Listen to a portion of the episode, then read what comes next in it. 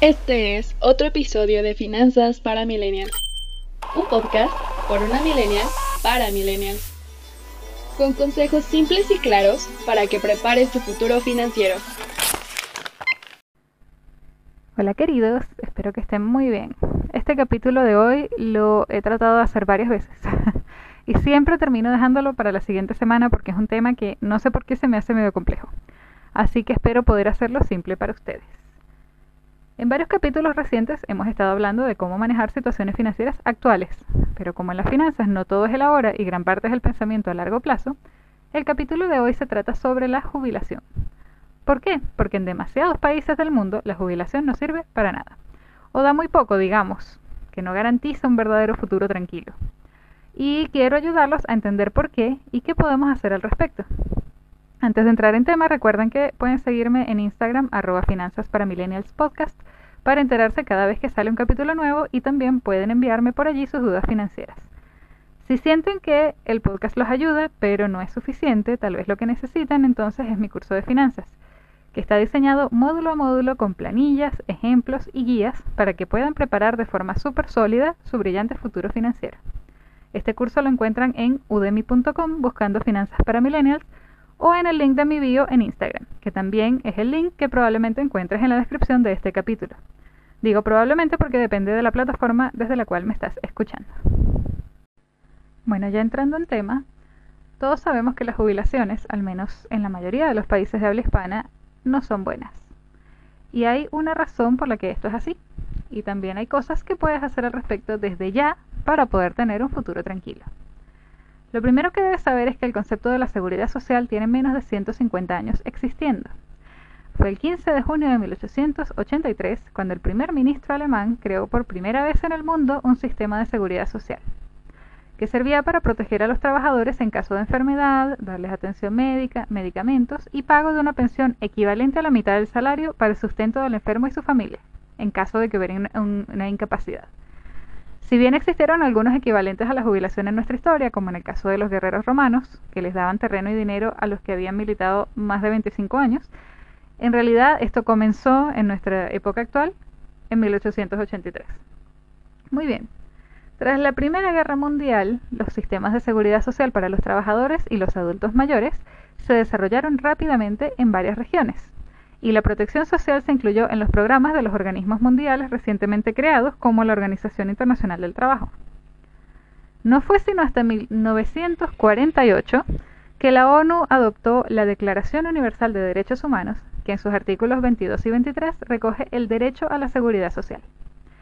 Y en resumen, entre finales de 1800 y principios, digamos, de principios a mediados del 1900, hubo diversos progresos al respecto en cada país.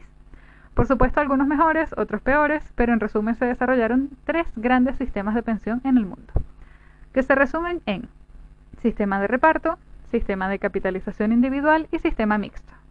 Vamos a ver cada uno para poder entender sus fortalezas y debilidades, así como entender por qué en general no podemos solamente depender de la jubilación.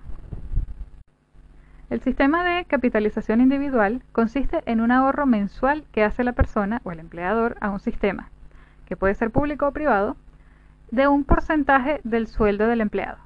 Y la institución que lo administra tiene la misión de lograr sacar los máximos intereses posibles a ese dinero. ¿Cómo? Bueno, invirtiéndolo y administrando bien esas inversiones. De modo que, en este caso, la jubilación depende de cuánto hayamos ahorrado a lo largo de nuestra vida laboral y de cuánto haya crecido ese dinero gracias a las inversiones. Este sistema se usa en países como Chile, Perú y Australia. ¿Cuál es el problema con este sistema? Que en realidad, si bien este sistema suele dar, estoy diciendo mucho sistema, suele dar mejores retornos, lo acumulado después de toda una vida de trabajo, considerando que todo suele aumentar de precio permanentemente, lamentablemente no alcanza para vivir, o al menos para vivir con la comodidad merecida, al punto que muchos países consideran, o están considerando, o ya lo hicieron, extender los años laborales para poder tener una jubilación mejor. Lo otro es la, expectativa de vida. El monto ahorrado era más fácil hacerlo rendir cuando el promedio de vida era de 70 años. Hoy en día que tenemos una salud mucho mejor, la expectativa de vida ha subido décadas enteras. Entonces hay que hacer rendir el mismo monto que se calculó hace 100 años para tal vez 20 o 30 años más de lo que se tenía estipulado. Eh, por otro lado, el sistema de reparto es totalmente diferente. En este sistema, los trabajadores activos, digamos, financian a los jubilados. Entonces, los aportes que hace la gente hoy van a los que están jubilados hoy.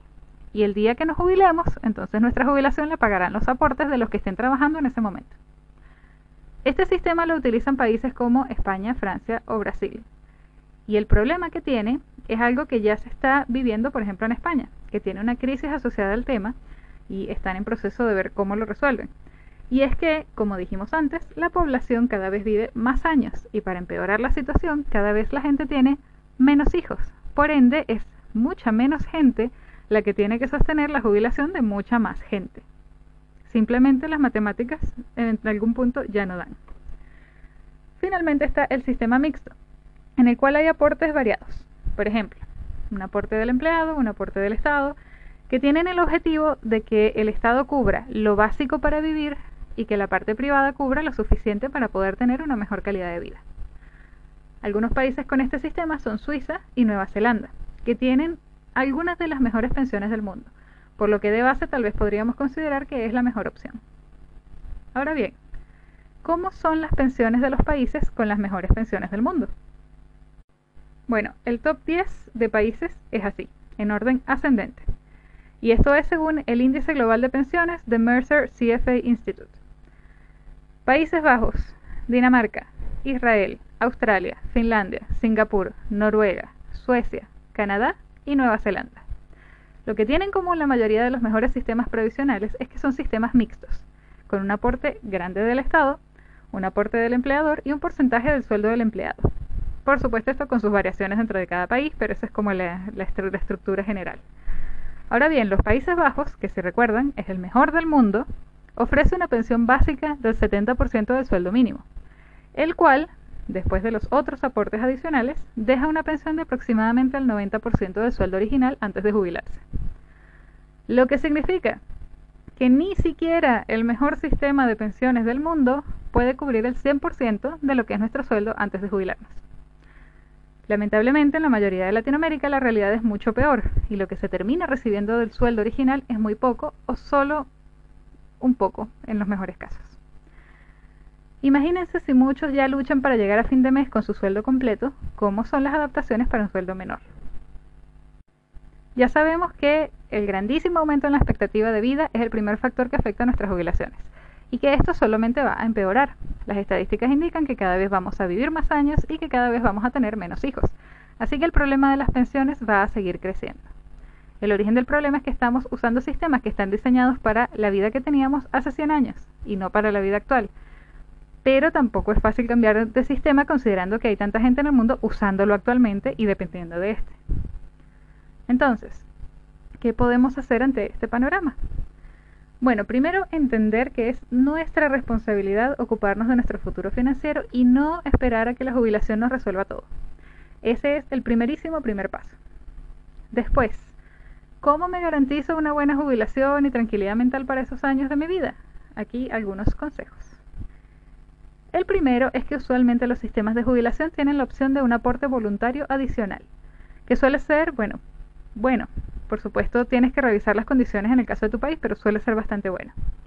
En Chile, por ejemplo, existe el APB, que es un aporte voluntario adicional a la misma jubilación, y también la cuenta 2, que es una cuenta aparte y personal que sirve para poder ahorrar de forma independiente y que tu dinero se invierta de la misma forma como se invierte en los fondos de pensión y es uno de los que ofrece mejores retornos con un riesgo menor en el país. ¿Cuál formato te conviene? Depende de ti y de lo que tú necesites. El segundo es que ahorrar es importante, pero no es suficiente. Cuando hablamos de la jubilación, invertir es fundamental, porque nos permite hacer crecer nuestro dinero y considerando que suelen faltar muchos años para ese momento en el que lo vamos a necesitar, es aún más importante aprovechar el interés compuesto, es decir, el interés que se va acumulando con los años. Les doy un ejemplo para visualizarlo. Digamos que anualmente ustedes ahorran 200 dólares. En 40 años van a tener 8 mil dólares. Pero, si lo invierten con una ganancia del, digamos, 5% anual y dejan que se acumule, o sea, acumular interés compuesto, en 40 años van a tener 25.368 dólares. Es grande la diferencia, ¿no? Más del doble. Imagínense si además aportan más dinero mensualmente y si además consiguen una inversión que les dé más retornos. O idealmente varias inversiones. Recuerden siempre diversificar las inversiones. Y el tercero es planificar el tipo de vida que quieres cuando te jubiles y trabajar en función de ello. ¿Quieres vivir en el campo? ¿Quieres mantener una vida activa de ciudad? ¿Quieres viajar mucho? Para cada escenario hay cosas que puedes ir haciendo y sabiendo que después tal vez no vas a poder tener el sueldo y la tranquilidad que tienes ahora, vale la pena ir quitándote preocupaciones a futuro. Por ejemplo, tratando de comprar tu vivienda cuanto antes para que eso no sea un gasto o preocupación cuando llegue ese momento. Y bueno, queridísimos, espero que les haya gustado el capítulo de hoy. Recuerden enviarme a mi Instagram, arroba finanzas para millennials podcast, cualquier duda, consejo, idea o sugerencia. Y nos encontramos nuevamente la próxima semana. Chao.